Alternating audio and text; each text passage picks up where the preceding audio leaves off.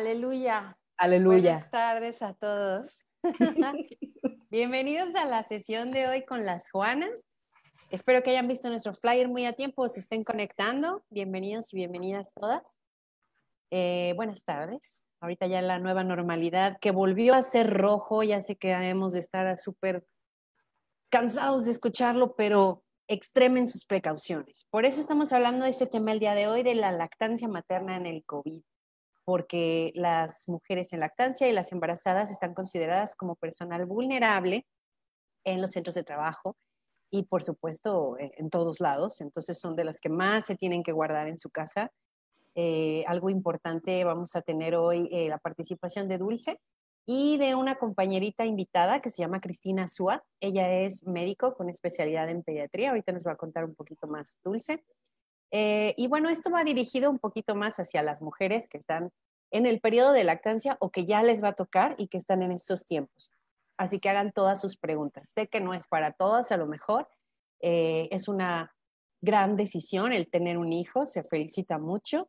También es una gran decisión el no tenerlos. Entonces, Ahorita vamos con las mamás o con aquellas que tengamos conocidos o familiares que necesiten toda esta información. Así que, Dulce, te cedo la palabra. Ay, ay. Ay, aquí estoy. Muchas gracias, Sara. ¿Ya me escuchan? ¿Me ven todos? Bueno, sí, efectivamente, como acabas de mencionar, ¿verdad? Que esta plática pareciera que es para una audiencia distinta. Sin embargo, cuando yo escuché platicar sobre estas cuestiones de lactancia, y había muchas cosas que, yo no sabía, aunque yo no sea mamá, pero se me hicieron muy interesantes, independientemente de la, de la decisión de ser o no madre, se me hace muy, muy interesante porque para mí también se rompieron muchos tabús de lo que a lo mejor yo conocía muy poco, con experiencias a lo mejor de amigas, de primas, de mi mamá, de mis tías y demás. Entonces, la verdad es que más en estos tiempos es, es saber el beneficio que tiene tanto para el bebé como para la mamá, ¿no? Este, se me hace también, este, bueno, aparte de, que la doctora Cristina Súa, además de ser una gran pediatra, está eh, muy actualizada en estos temas. Este, y ahorita les voy a hablar un poquito de su trayectoria, pero bueno, además de que es, es una amiga desde la infancia y me consta la preparación que ha tenido este, su trabajo pues lo hace de una manera increíble, le gusta, tiene esta vocación por los niños y además de que lo va a compartir desde la parte de su experiencia como mamá. Entonces, esa parte integral se me hace súper importante y muy, este, muy nutritiva. Y bueno, les voy a hablar un poquito de lo que, de su formación, ¿verdad? Ella, bueno, estudió eh, médico cirujano en la Universidad Autónoma de, San Luis Potosí en la generación del 2012 que termina y luego se va a la Universidad de Puebla, Universidad Poblana, en el 2016 a estudiar lo que es la especialidad en pediatría. Y bueno, ahí hace también lo que es esta residencia y todas estas prácticas y servicio en el Hospital del Niño Poblano, en, nuestra H Ciudad de Puebla. Y bueno, también tiene algunos otros, estudios. Eh, tiene la certificación en pediatría por el Consejo Mexicano en el 2016 tiene un curso taller de cáncer en el niño en la Facultad de Medicina de la Secretaría de Salud en el 2018. También tiene otro diplomado en reanimación neonatal por la Sociedad Potosina de Neonatología en el 2018 y este, eh, terminó un curso de intervención en la primera infancia, o sea, en esta parte de la salud mental del niño, que ya tiene también una certificación y da lo que es la asesoría y apoyo a, este, a mamás que van a, bueno, que van a ser, este, que van a ser mamás, perdón, que van a tener su parto y aparte a madres primerizas en, esta, en este rollo de, pues, cómo, cómo trabajo, cómo manejo la lactancia, ¿no? Entonces, bueno, ya la voy a, las voy a dejar con ella, porque la verdad es que el tema a mí, en lo personal, se me hizo muy interesante y creo que como para todo el público es, es importante saber todos los beneficios tanto a nivel madre-hijo, como familia, como sistema y a nivel este, entorno, naturaleza, ecosistema y todas estas cosas. Entonces, amiga, manifiéstate por favor, ahora sí ya puedes abrir tu, tu cámara y te dejo los micrófonos aquí a la doctora Cristina Súa. Amiga, nos prende tu micro. Buenas noches. Este, soy la doctora Cristina Súa y pues estoy muy contenta de estar con ustedes hoy.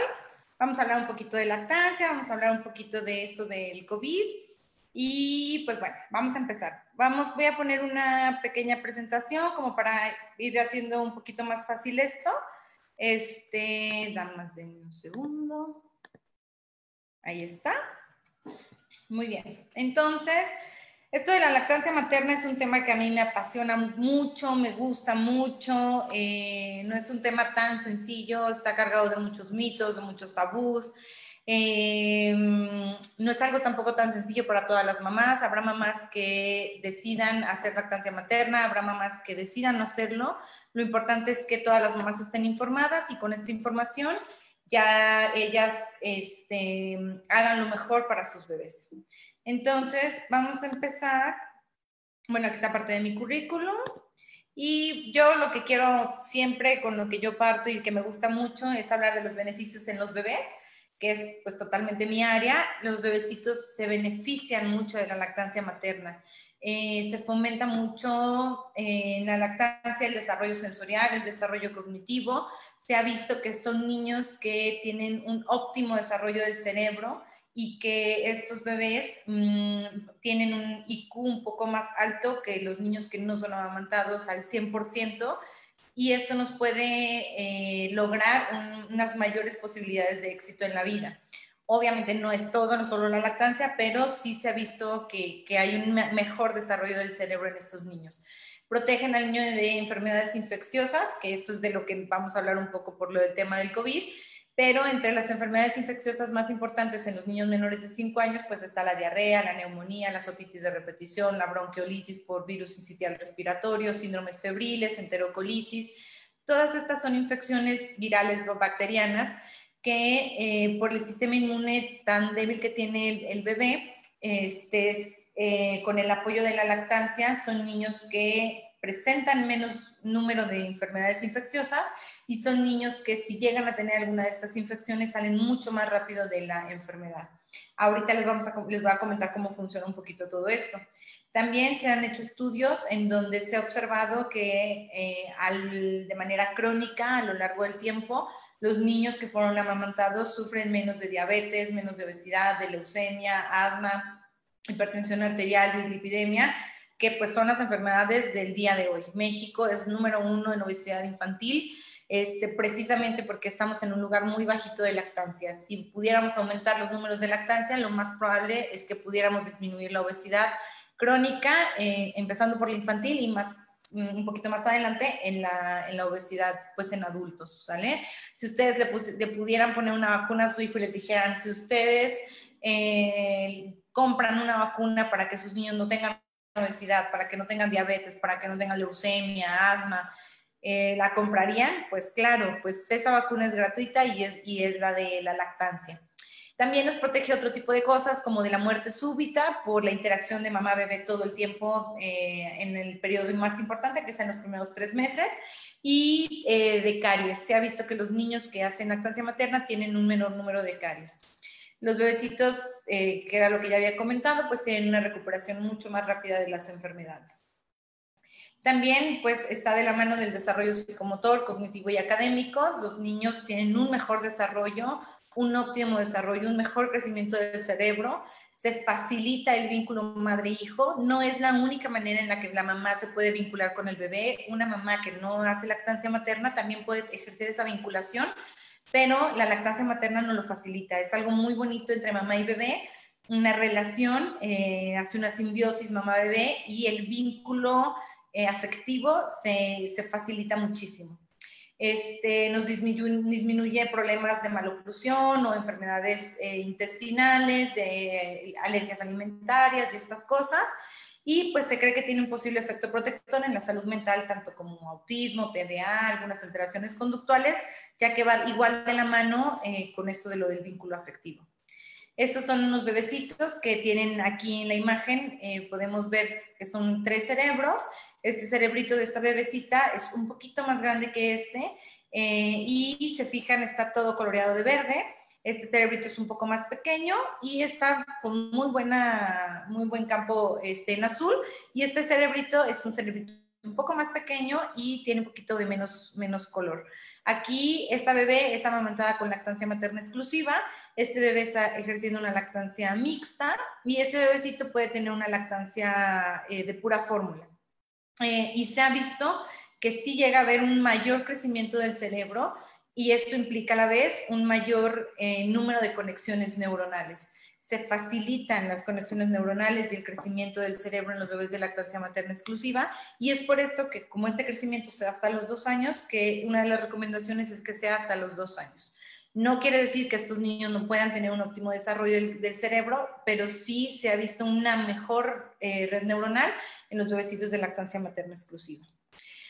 Eh, beneficios, pues la mamá también tiene beneficios, tiene una disminución del sangrado postparto, una involución uterina más rápido, es un poco más fácil que se recupere el peso pregestacional por eh, el aumento en el consumo de calorías. También las mamás, por el juego de hormonas que hay en, la lactancia, se disminuye el riesgo de cáncer de ovario, cáncer de mama, eh, sobre todo las mamás que pueden llegar a tener un antecedente directo de cáncer de mama pueden verse beneficiadas mientras más años logren lactancia materna. Este, se disminuye el riesgo de diabetes, de hipertensión, de dislipidemias, por lo mismo del control de peso, eh, anemias, eh, osteoporosis, algunas otras enfermedades eh, reumatológicas y como se hace un mejor vínculo entre mamá y bebé, pues también se mejora lo que es el riesgo de depresión postparto, que esto también es algo muy bonito porque muchas mamás me pasan por estos días después de, haber tenido a su bebé, en los que se complica un poco la relación, lo que estábamos esperando de la maternidad y pueden terminar en una depresión postparto, pero por lo mismo, por el mismo apego y, el vínculo que se forma entre mamá y bebé, es mucho menos probable que se presente cuando las mamás hacen lactancia materna.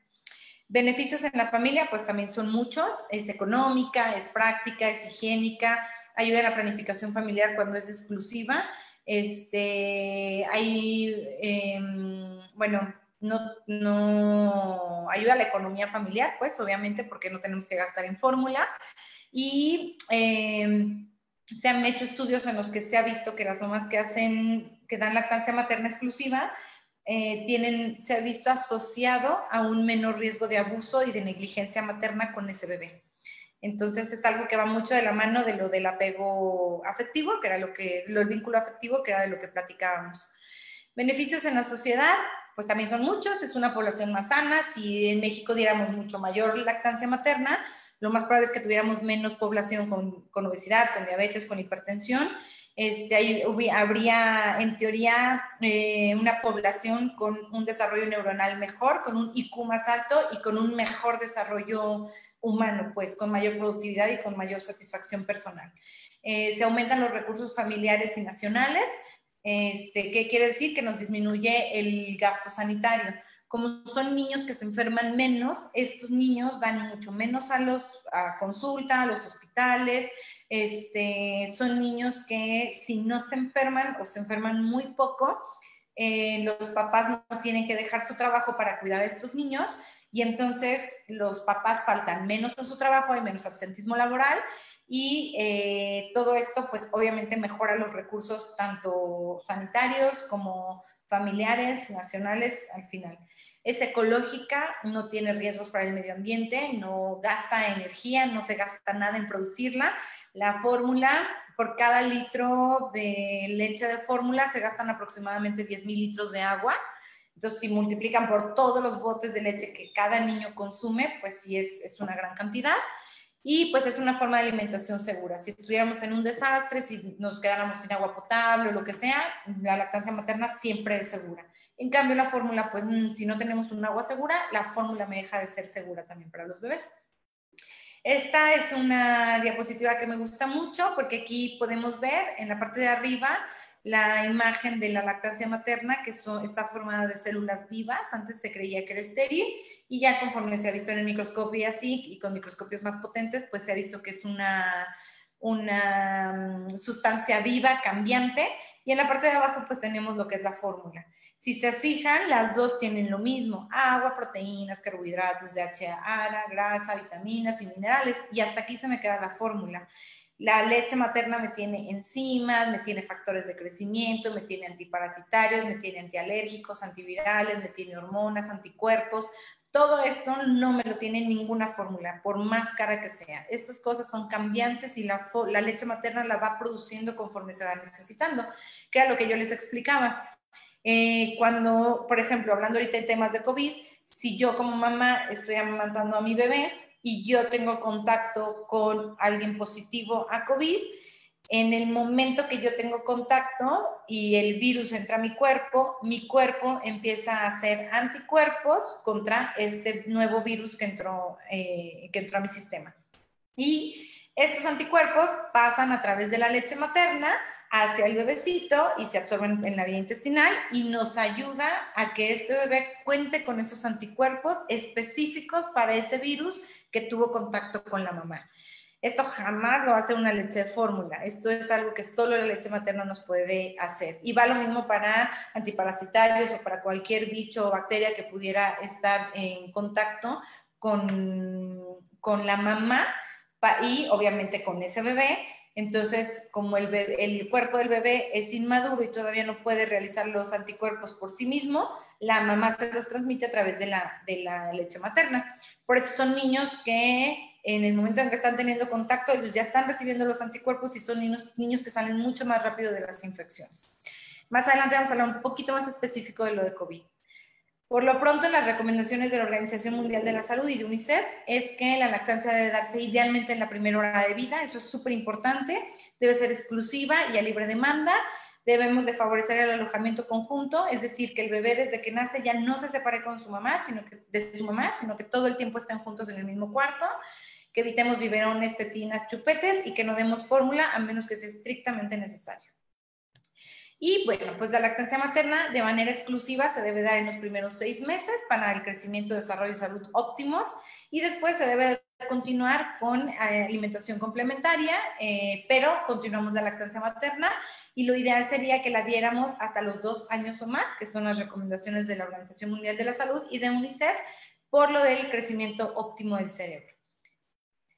Hablando un poquito de lo del COVID, aquí hay algunas preguntitas. Por ejemplo, ¿puede transmitir, transmitirse el virus del COVID por la lactancia materna?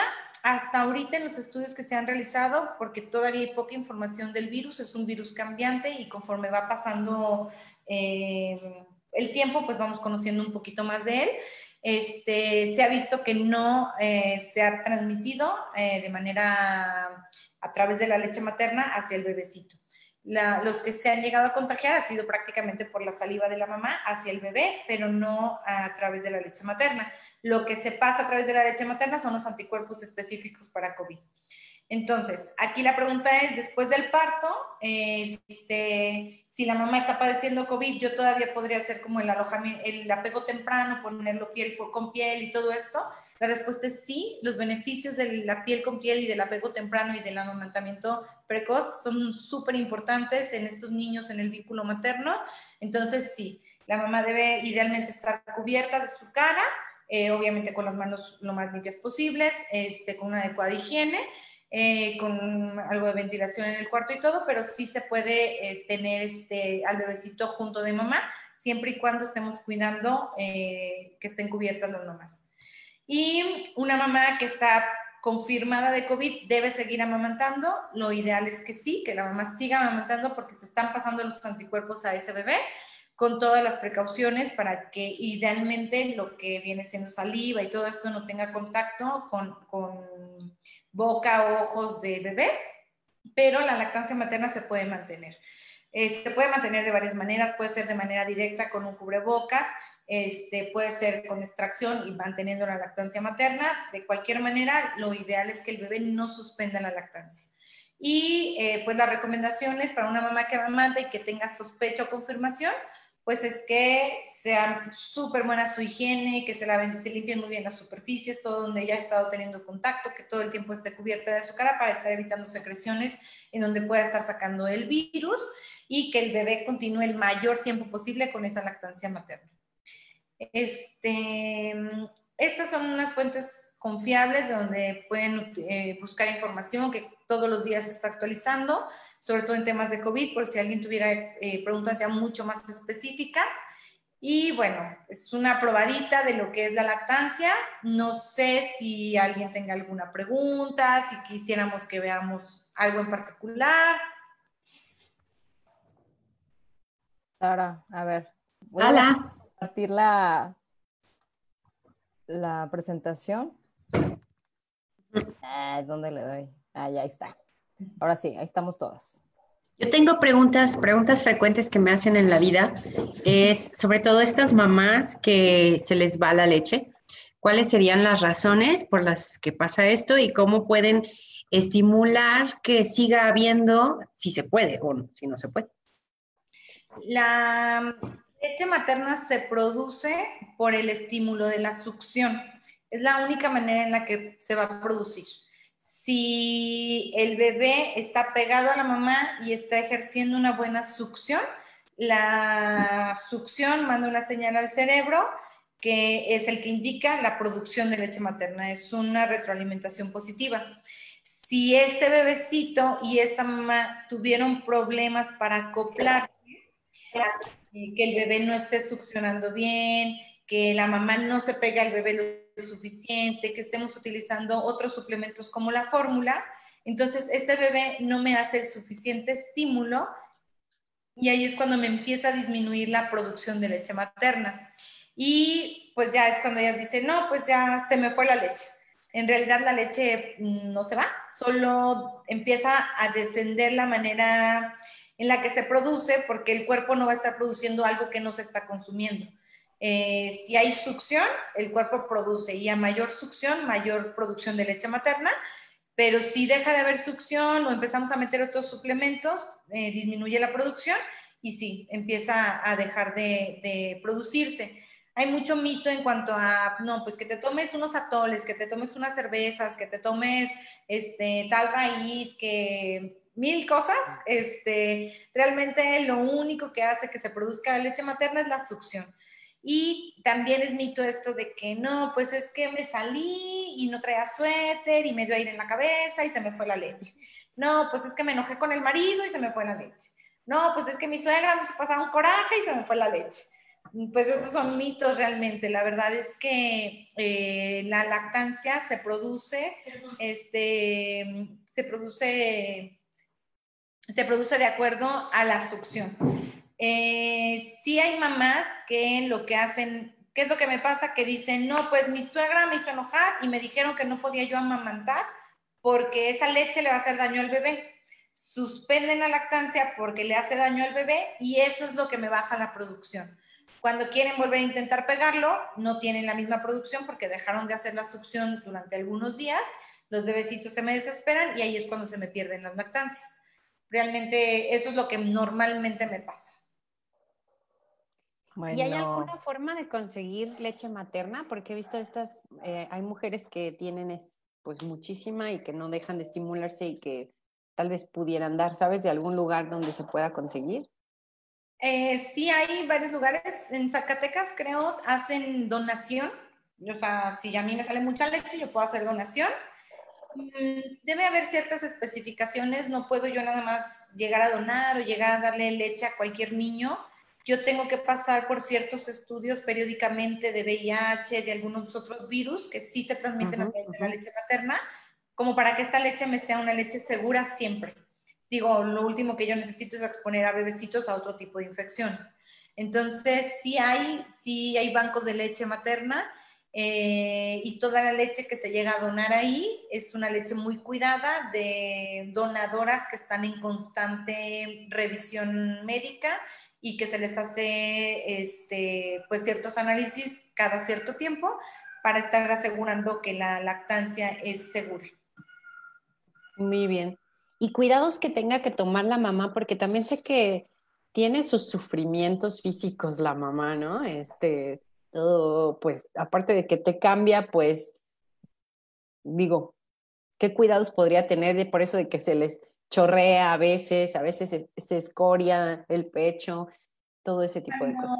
Esto también es, es muy importante, Sari, porque Cuando una mamá me está teniendo dolor, que ya sabes, todas hemos escuchado estas historias de terror, de no, a mí se me agrietaron los pezones y yo ya no pude dar y me dolía muchísimo y así. Eh, normalmente una lactancia con el adecuado apoyo y con la adecuada revisión no tendría que doler. Eh, cuando está mal agarrado el bebecito, eh, muerde el pezón en vez de agarrar toda la areola como tal, y eso es lo que lastima. Eso no es lo adecuado porque el bebé no come bien y porque la mamá se lastima. Y entonces no me hay adecuada succión y se pierden muchas lactancias porque nadie me les revisó esto. Luego las mamás cuando llegan a veces a consulta ya vienen muy, muy lastimadas o ya pasaron un mes y medio o dos meses o hasta tres meses, que ya realmente es súper difícil poder hacer algo cuando ya pasó mucho tiempo, ya la lactancia está casi perdida. Yo lo que puedo recomendar siempre es, si tú estás teniendo problemas desde un inicio, trata de buscar apoyo.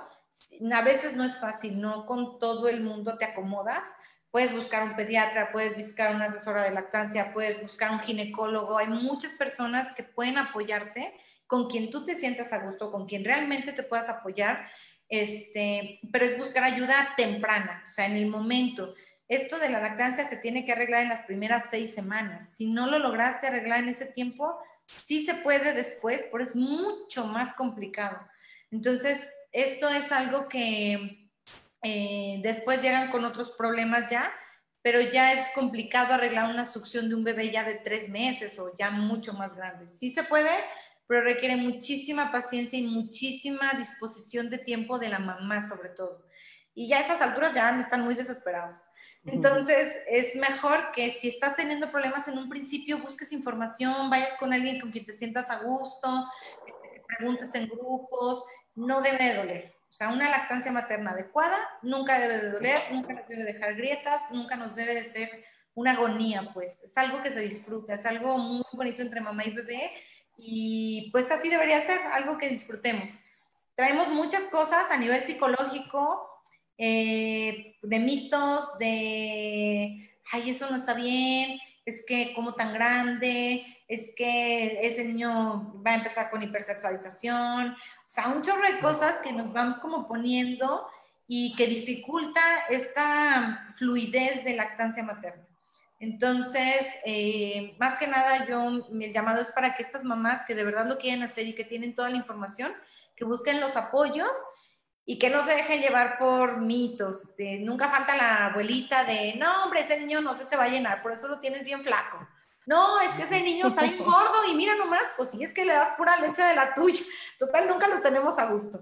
Entonces es más como realmente yo informarme y acudir con personas que me puedan orientar y con quien yo me acomode, pero buscando lo mejor para mí y para mi bebé.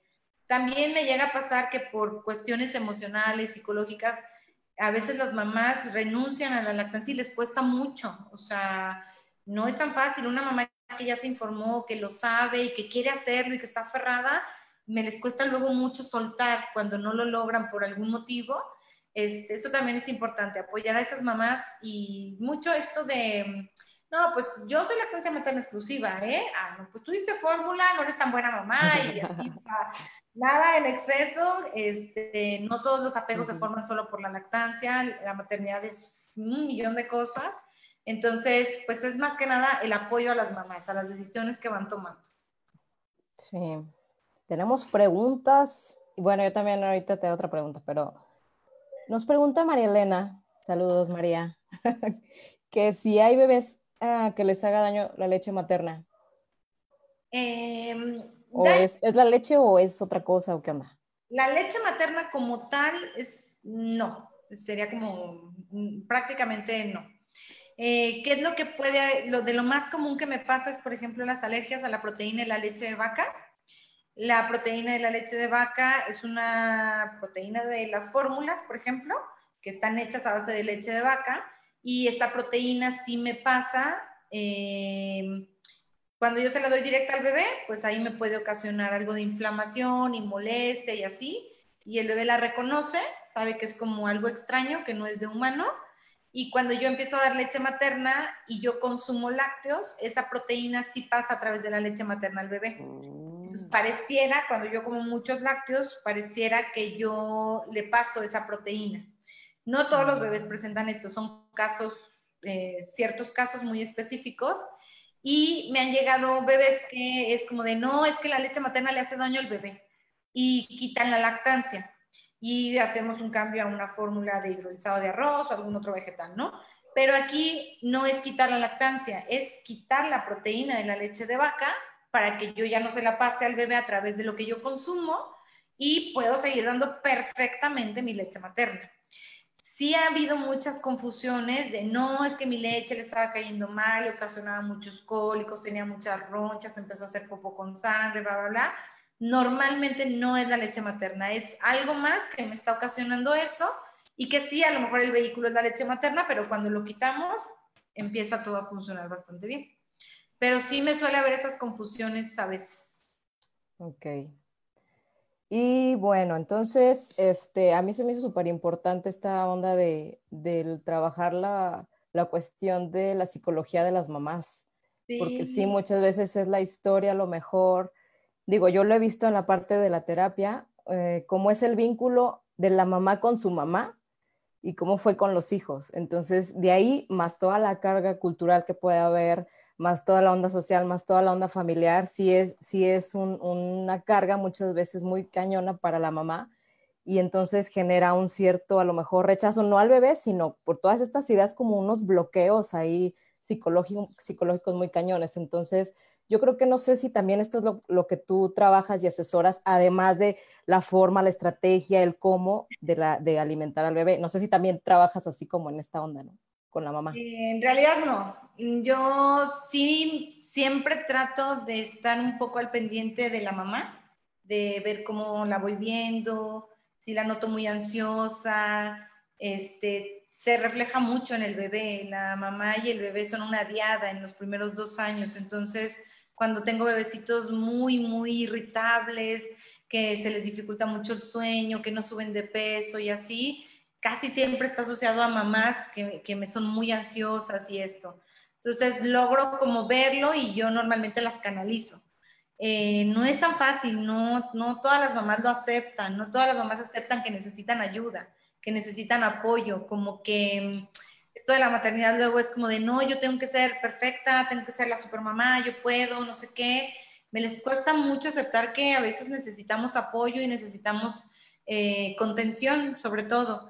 Los primeros días son súper cansados, o sea, yo las veo, me vienen aquí con unas ojeras, con mucho sueño, cargando un bebecito que no deja de llorar. Bueno, y luego ya a los tres meses que ya pasó. Uh. Es una invitación a la maternidad y a la paternidad, claro que sí. Hermosos momentos. Está padre porque esas, hay cosas que no platican o no se platican y está la maternidad muy romantizada. y es importante. Luego me dicen los papás, oiga doctora, y este, me lo preguntan en el día 3, ¿no? De, oiga, ¿y cuándo va a dormir toda la noche? Yo, no. pasé hasta los 7 años, o sea, y se quedan así, ah. ¿cómo? Sí, claro. Pues es que es la maduración del sueño, es algo que no podemos forzar. Y pues sí, se quedan así como de, ¿qué onda? A mí nadie me dijo eso. Este, claro, tiene todas las bondades de la maternidad y se disfruta muchísimo y así, claro. pero lo, los primeros días sí es un cambio totalmente, o sea, eres responsable de toda una personita súper demandante que no te deja absolutamente nada de tiempo para ti, pero está muy padre. A mí me gusta mucho, me encanta esta etapa.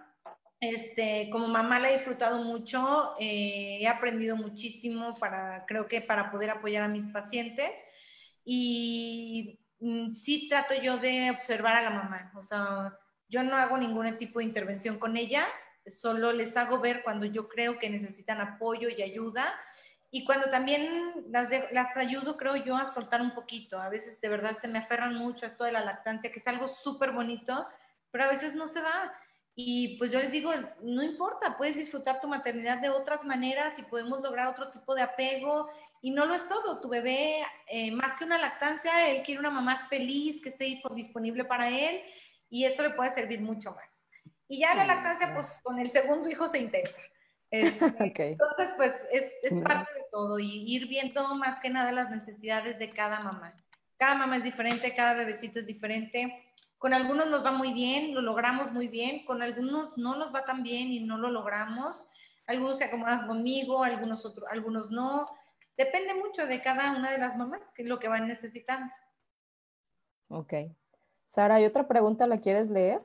Sí, de mi amiguita Narce. Hola Narce, saludos para ti. Ella dice, en su opinión, doctora, un niño de casi dos años y medio o tres que aún siga con lactancia, ¿está bien o mal? Y más aún, que la mamá esté a disposición del niño 24 horas para darle pecho. Ok, esto es lo de, ya estamos hablando de una lactancia prolongada, por así decirlo.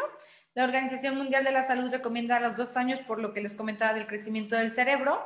Y a partir de ahí lo que nos comenta la Organización Mundial de la Salud, UNICEF y todo esto, es que este periodo es hasta que mamá y bebé se sientan cómodos de dejarla, ¿sale? Pero debe ser algo respetuoso para ambas partes. Ya un bebé de tres años, cuatro años, cinco años tiene también otras necesidades de juego, de interacción, de alguna otra cosa. Si yo como mamá no estoy lista como para soltar eso, a lo mejor ahí hay algo que trabajar, pero mm, siempre es en beneficio de las dos partes. Normalmente los bebecitos se destetan solos cuando ellos ya lo van sintiendo, cada vez van haciendo menos tomas, hasta que normalmente ya estas edades, 3, 4 años hacen una toma matutina, una nocturna, no es como que estén todo el tiempo pegados, como luego se imaginan personas que ven como niños ya muy grandes y se asustan. Este, pero sí es observar que realmente las dos partes estén siendo respetuosas en lo que cada uno necesita. Luego las mamás me preguntan mucho de, oiga doctora, ya que, ¿cuándo es tiempo de destetar? Y ahí yo les digo, esto del destete es cuando tú te sientas lista. O sea, yo te puedo decir que hasta los dos años, porque la OMS dice, y a los dos años va a ser, y realmente si tú como mamá al año estás agotada, no puedes dormir, necesitas un tiempo para ti, un respiro, ya no puedes con la lactancia, yo creo que ahí ya no estás siendo respetuoso para esa mamá. Entonces ahí pueden empezar a hacer algo respetuoso para ir haciendo un destete, eh, obviamente cuidando eh, al niño, la, salud del niño, este, pero debe ser respetuoso para ambas partes. Esto es muy complicado de Puedes decir si está bien o está mal, depende de cada diada, de cada niño con su mamá. Eh, solo debe ser respetuoso para los dos, tanto si el bebé quiere ya ir dejando tomas, como si la mamá todavía no está lista de soltar, pero respetando la independencia que va teniendo ese niño. muy bien. Dice Narce que gracias, que sí le quedó resuelta la duda, doctora. Muchas gracias. Bueno, entonces, en tu, o sea, el área, bueno, obviamente pues tú atiendes bebés, ¿verdad? Es tu especialidad, niños, hasta los 18 años, creo, ¿no? Sí. Este, ¿qué es lo que tú asesoras en, o qué, herramientas son las que le das a las mamás que están por tener a sus bebés o que ya están este, teniendo, bueno, que ya tienen a sus bebés? O sea, ¿cuál es el apoyo que tú les brindas? Normalmente, esto de la lactancia, lo ideal, lo ideal, y cuando se ha visto que hay un mayor, una mayor intervención, es cuando se dan pláticas y se da información en el embarazo. Cuando ya tienen al bebecito, tienen dos millones de preocupaciones más. Que no se ahogue, que respire, que si la popó, que si la... O sea, mil cosas. Cuando están embarazadas, tienen todo el tiempo del mundo. Entonces, lo ideal es que toda la información que estamos dando se les dé cuando están embarazadas. Es como el mejor momento. Que tengan toda la información, que se empapen, que hagan preguntas, que lean todo ya cuando nace el bebecito, ahí ya nada más es como apoyar a la decisión que ella haya tomado y a lo que vaya necesitando, ya sea con el agarre, ya sea con el colecho, ya sea con apoyo de la familia, lo que vaya necesitando. Pero el mejor momento como para poder orientar a las mamás casi siempre es en el embarazo. Nosotros, la ginecóloga Sonia Hernández con la que yo trabajo, eh, damos una plática mensual a las mamás que vamos a atender nosotros embarazadas. Si cualquier mamá embarazada quisiera estar en la plática, nada más nos escribe y la metemos a la plática. Pero damos una plática mensual este, para mamás embarazadas. Y entonces cuando ya vienen al consultorio con bebecito en brazos, pues ya es más fácil porque ya traen mucha información que ya no tenemos que volver a repetir y que luego ni me ponen atención porque están viendo que el bebé esté respirando. Entonces, este, es más fácil cuando están embarazadas. Ok. Es importante, fíjate, porque sí, efectivamente hay más chance.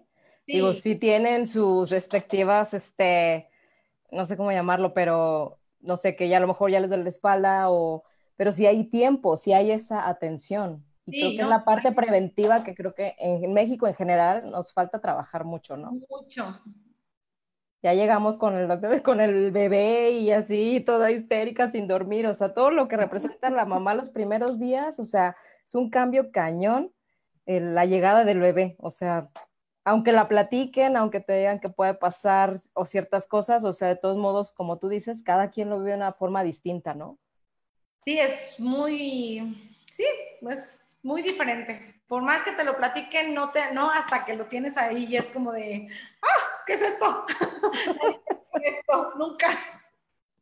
Oye, yo tengo una pregunta rápida de, de, general, pero porque ahorita mencionaste en el contenido de la leche materna los anticuerpos. Y muchas veces está como esta idea de que el anticuerpo, pues sí viene en una vacuna o me protege o me daña. Esta confusión con esta palabra, ¿puedes darnos como un resumen de qué son los anticuerpos y por qué los necesitamos? Los anticuerpos son sustancias que mm, el cuerpo hace eh, cuando está en contacto, es lo que nos defiende, son las defensas que, que el cuerpo levanta contra tal virus específico. Eh, para hacer todo esto de las vacunas, precisamente se sintetizaron los anticuerpos, se hicieron los anticuerpos contra ciertas cosas en específico y algunas funcionan mejor, o sea, dan inmunidad de por vida, algunas como la de influenza es por estación porque el virus va mutando, entonces va parecido o no y así. Pero la leche materna se conoce como la primer vacuna que yo le puedo poner al bebé porque le estamos pasando el shock de todos los anticuerpos que mamá trae en esa leche materna y que el sistema inmune del bebé, por ser tan inmaduro, no lo va a poder realizar. Entonces, desde las primeras gotas de calostro, que son las más importantes, eso está muy padre porque hay un estudio en el que se vio en, bebecitos prematuros, eh, obviamente en ayuno, así con todas las entubados, en, bebecitos graves, por así decirlo, con infecciones y así algunos bebecitos les ponían gotitas del calostro de la mamá abajo de la lengua. Y esos bebecitos se recuperaban más rápido que a los bebecitos que no les ponían. O sea, es mm. una cosa impresionante. Eh, por eso luego las mamás hacen mucho de, no, doctora, pero solo me están saliendo tres gotas. Y yo, es que esas son las tres gotas mejores de, leche que le puedes dar. O sea, no importa si lo estás suplementando o no, dale esas tres gotas, no las tires. Es el calostro, es la vacuna de tu bebé. Y ya como que se quedan más tranquilas. Ah, bueno, y ya. O sea, si tenemos que suplementar, suplementamos. Pero yo lo que no quiero es que se pierda eso tan importante para los bebecitos. Entonces, de ahí va de la mano de lo del COVID. Cuando la mamá tiene contacto, el cuerpo del adulto hace los anticuerpos y la, o sea, es súper inteligente la leche, pasa a bebecito para protegerlo porque sabe que ese bebecito no lo va a producir por él mismo. O sea, lo protege cañón. O sea, sí es cuando un bebé está mucho más protegido, ¿no? Cuando está en este proceso. Los niños que me vienen de lactancia materna exclusiva, que tengo muchos, muchos bebecitos de lactancia materna exclusiva, se me vienen enfermando como al año, al año y medio, y así mm. cualquier cosita. Los bebés de fórmula, desde los seis meses ya empiezan con infeccioncitas se nota mucho. Aunque me vayan los dos a guardería, los bebés de lactancia materna se me enferman mucho menos que los bebés de, de fórmula. No, pues sí, está padre, porque aparte del mapita que nos pusiste al principio de cómo se desarrolla el cerebro del bebé con fórmula, nada más, con mixto y con pura lactancia, o sea, sí es súper importante para una población más sana. Gente que nos está viendo en todos los países a nivel mundial, nuestros 1500 seguidores en Spotify. Es la importancia, eso es lo que quería también, este, quería, o sea, de lo que ella comentó alguna vez que estuvimos platicando, o sea, la importancia a largo plazo, o sea, esta cuestión de seres humanos más sanos. Te van a ver toda la vida de ese bebé, o sea, esos beneficios los va a tener toda la vida, toda, toda la vida va a traer como esa protección. Y pues o sea, los que no recibimos lactancia materna, pues tenemos que cuidarnos más, o sea, ahí traemos un déficit de, todas estas cosas. Aparte, pues porque nosotros, nuestra generación fue más como del boom de la fórmula y muchos de nosotros nos fuimos amamantados, por lo tanto nuestra generación, ahorita ya hay más, ¿no? Pero nuestra generación vimos poco a nuestras mamás amamantar. Entonces es algo que también se nos dificulta porque realmente, digo, yo hasta que no estuve en la escuela de medicina, ya en maternidad propiamente, yo no había visto a ninguna mamá amamantar, jamás. Entonces es algo que yo no podía aprender porque yo nunca lo había visto. Aparte estaba muy estigmatizado esto también de hacerlo en público, eh, por eso váyase a su casa o hasta se espantaban y, oh, pornográfica. sí, sí, sí. Entonces, eso también, este cambio, por eso es muy importante que las mamás que amamantamos lo hagamos de manera pública, para que otras mamás nos vean y aprendan, porque solo de ver a otras mamás, pues es lo natural, y vas viendo, ah, mira, fíjate cómo se lo pega, ah, mira el besito, no sé qué. Y así era como se aprendía antes, de que yo toda la vida vi a mi, a mi mamá amamantar a todos mis hermanos, cuando llega mi bebé, pues sé perfectamente cómo se hace. Pero si nunca lo has visto y nunca has tenido interacción, pues ¿de dónde? ¿Quién te revisó? ¿A quién has visto? No, pues nomás me lo pegué así porque nunca he visto cómo. Sí, exacto. Y aparte lo que tú dijiste hace rato, o sea, eh, la parte de saber también buscar el apoyo, porque hay las fuentes, o sea, es acercarme a, y, tiene que ver creo que con esta parte de soy la, quiero ser la mejor mamá, y entonces yo lo tengo que hacer sola, ¿no? Y también es importante como reconocer esta parte de la ayuda y que lo hace mucho más, este, mucho más fácil tal vez, mucho más práctico y a lo mejor te ahorras muchos dolores o no sé, pienso, ¿no? Sí, sí me han llegado a veces de tres semanas que si hubieran venido al tercer día a lo mejor hubiéramos podido ahorrarle tres semanas de dolor. a veces se me esperan hasta el mes y medio y yo, no, mira, nada más era hacerle así, ay, ya no me duele. Dicen, ay, yo hubiera venido antes. O sea, busquen ayuda, digo, no precisamente, pero busquen ayuda en donde sea para que no les duela. Si les duele algo, están por ahí con alguna cosita que se les ajuste, a veces es suficiente y pueden continuar una lactancia sin dolor. Por ahí nos dice Edith que si pudiéramos compartir tu contacto, Cristina. Sí. Eh... ¿Dónde lo encontramos, doctora, por favor? Se lo puedo ir poniendo en el chat y ya después lo ponemos en la página, ¿no? Sí, sí, sí. Estoy ubicada aquí en Nogales, 240. Mm, estoy en Doctoralia, pueden agendar cita en línea si quisieran buscarme por ahí. O les dejo los teléfonos, que es el 677. espérame, porque le puse Ogales. Ogales. Ahora sí, teléfono. Ahora sí, dime, dime, dime. Nogales 240 y el teléfono. El teléfono 677-5990 y 677-5998. Altamente recomendable. Y también la pueden seguir en Facebook. Eh, tiene una fanpage que se llama Pediatra. Cristina Súa. Y pueden encontrarme en Doctoralia. Y ahí en Doctoralia está la agenda por si quieren hacer la cita en línea. Ok. Vamos a mandar saludos a Edith Espericueta. Patti dice, Patti, que ya me están dando ganas de tener un bebé. este, bueno, Narce, estaba también Juan José hasta Guadalajara, a Laura, Laurita Gómez, María, este, y todas las Juanas que están también este, detrás de tras bambalinas, ahí apoyando. No sé, doctora, si usted quiere mandar algún saludo en especial. pues a todos mis pacientes.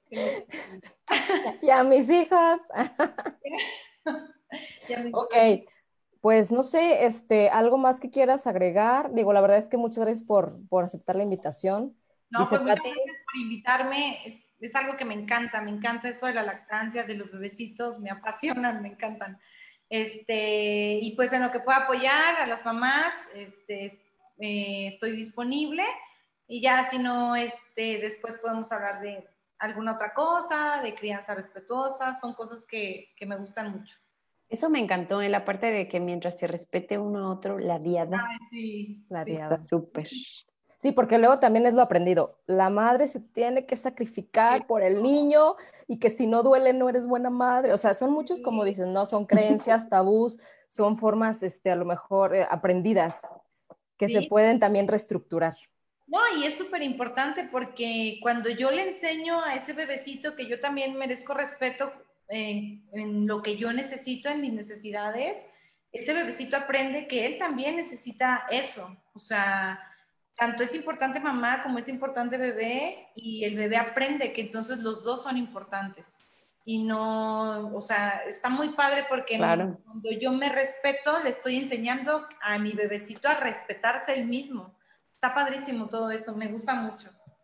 Sí, luego le invitaremos a lo de la crianza respetuosa, porque también igual, son muchos tabús y muchas creencias de dale las nalgadas para que aprenda. Somos de la generación de los niños y niñas ultrajadas, maltratadas. Eh, la chancla. Hola, hola, le hubieran aventado la chancla esta. Ahorita me van a aventar la chancla, el cinturón, el pellizco, ¿verdad?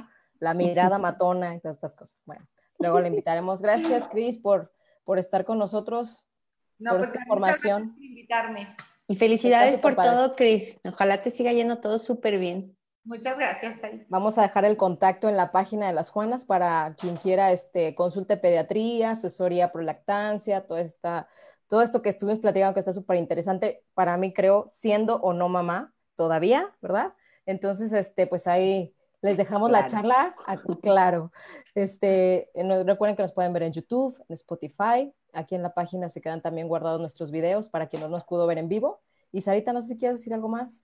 No, muchas gracias a las dos. Qué bueno que me invitaron de repente a decir hola, porque pues sí, sí, no sé si lo voy a vivir pronto, ¿verdad? Pero sí me hacen muchas de esas preguntas. En... Así es en la parte laboral, ¿no? ¿Qué, derechos y por qué? ¿Y por qué se tienen que salir? Porque en la parte laboral, digo, para terminar, eh, tienen derecho a tener eh, dos descansos extras o a trabajar menos horas según lo elijan ellas, a tener un espacio saludable, limpio y adecuado para sacarle la, sacarse la leche si quieren hacerlo. Y ese es un derecho de todas las mamás que estén en no, ese y aparte, de lactancia. Eso de la parte laboral, este, Saita, cuando como yo como patrón apoyo la lactancia materna, eh, volvemos a lo mismo, son niños que se enferman menos, son mamás que faltan menos al trabajo porque estás apoyando esa lactancia materna y al final tienes menos rotación de personal, porque una mamá que está faltando mucho porque su bebecito se enferma mucho, porque no le dio lactancia, porque aparte está en la guardería, por mil cosas, es una mamá que al final va a decir, ¿sabes qué? Renuncio y tienes que capacitar a otra persona para ponerla en donde estaba esa mamá y te rota mucho personal. Cuando tú apoyas a estas mamás y se sienten apoyadas en su lactancia y en sus decisiones, son mamás que no dejan el trabajo porque su bebecito lo ven sano, porque está con su lechita, porque ellas se pueden salir temprano para irse y de verdad se hace mucho menos rotación, o sea, les va mejor a las empresas que apoyan la lactancia que a las empresas que me les ponen peros a las mamás. Pero luego me cuesta mucho. también a las mismas mamás el, el, sentirse cómodas de hacerlo allí, ¿no? Y, e incluso he tenido otras que hasta me preguntan desde antes, ¿no? Desde el embarazo, como es que no quiero decir porque no quiero que me corran y cosas así. Y no, al contrario, puede ser una persona mucho más comprometida, ¿no? Claro, sí. Eso sí, para crear el impacto cañón que tiene a, muchos niveles. Es correcto. muchas gracias, chicas. Muchas gracias. Nos despedimos. Nos vemos el próximo miércoles por la misma transmisión, la misma hora. Muchas gracias a todos. Buenas noches. Me gusta y síganos. Síganos. Bye.